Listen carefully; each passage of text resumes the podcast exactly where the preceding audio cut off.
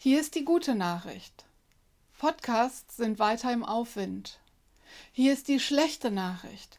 Niemand interessiert sich auf dem 25. Kanal für irgendwelche Botschaften aus Ihrem Unternehmen, die schon in Social Media oder im Corporate Blog niemand lesen wollte. Einerseits also immer mehr Unternehmen, die auf den Podcast-Hype aufspringen. Andererseits sehr viele Menschen, die sagen, dass sie Podcasts von Firmen einfach gar nicht hören würden. Was stimmt denn? Lohnt sich ein Corporate Podcast und was ist dabei zu beachten? Hallo und herzlich willkommen zu einer neuen Ausgabe von Zur Lage der Kommunikation.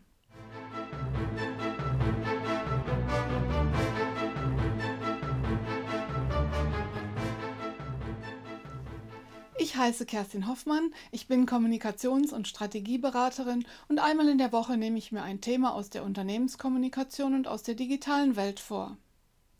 Podcasts nützen dem Unternehmen, wenn sie dem Hörer oder der Hörerin nützen. So einfach kann man das auf den Punkt bringen.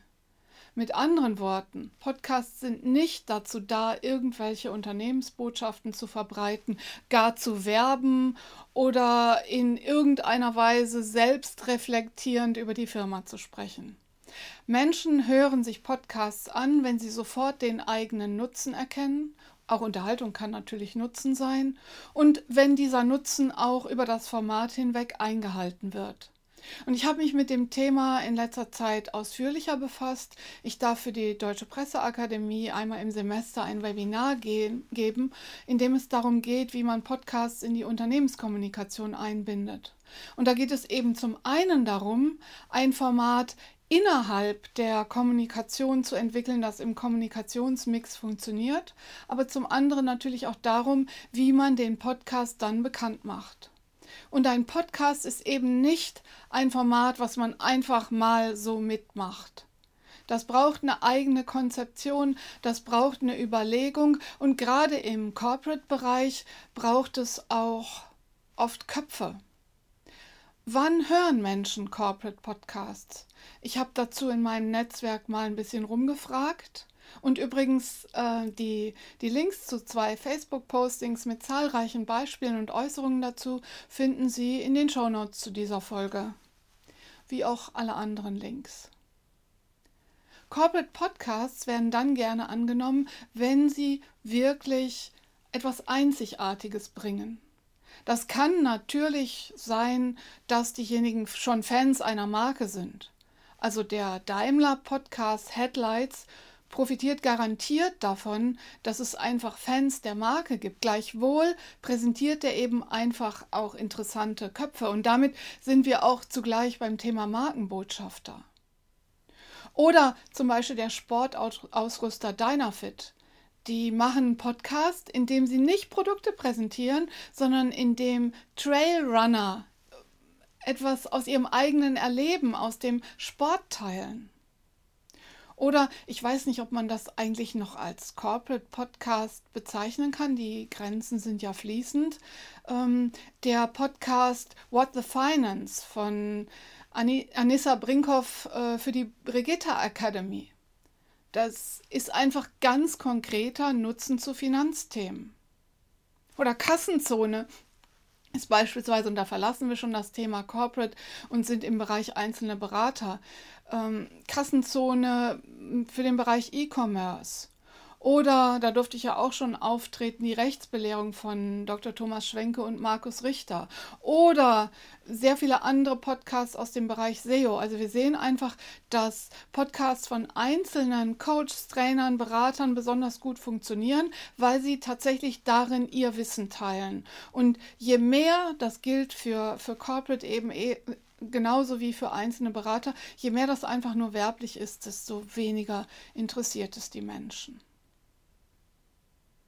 Und da, da kann sich Corporate, da können sich große Unternehmen tatsächlich eine Scheibe von kleineren Podcasts abschneiden. Aber es gibt noch eine Form von Podcast. Indem sich die Zuhörenden tatsächlich für Botschaften und für Interner sogar aus dem Unternehmen interessieren. Und der wird oft vernachlässigt. Man kann nämlich Podcasts auch sehr, sehr gut in der internen Kommunikation einsetzen. Auch da gilt natürlich, man muss Nutzen für die Hörenden schaffen, aber da kann man unter Umständen ganz andere Inhalte spielen, viel näher am Unternehmen, viel näher an den Produkten, viel näher an den Prozessen als beispielsweise in externen Podcasts.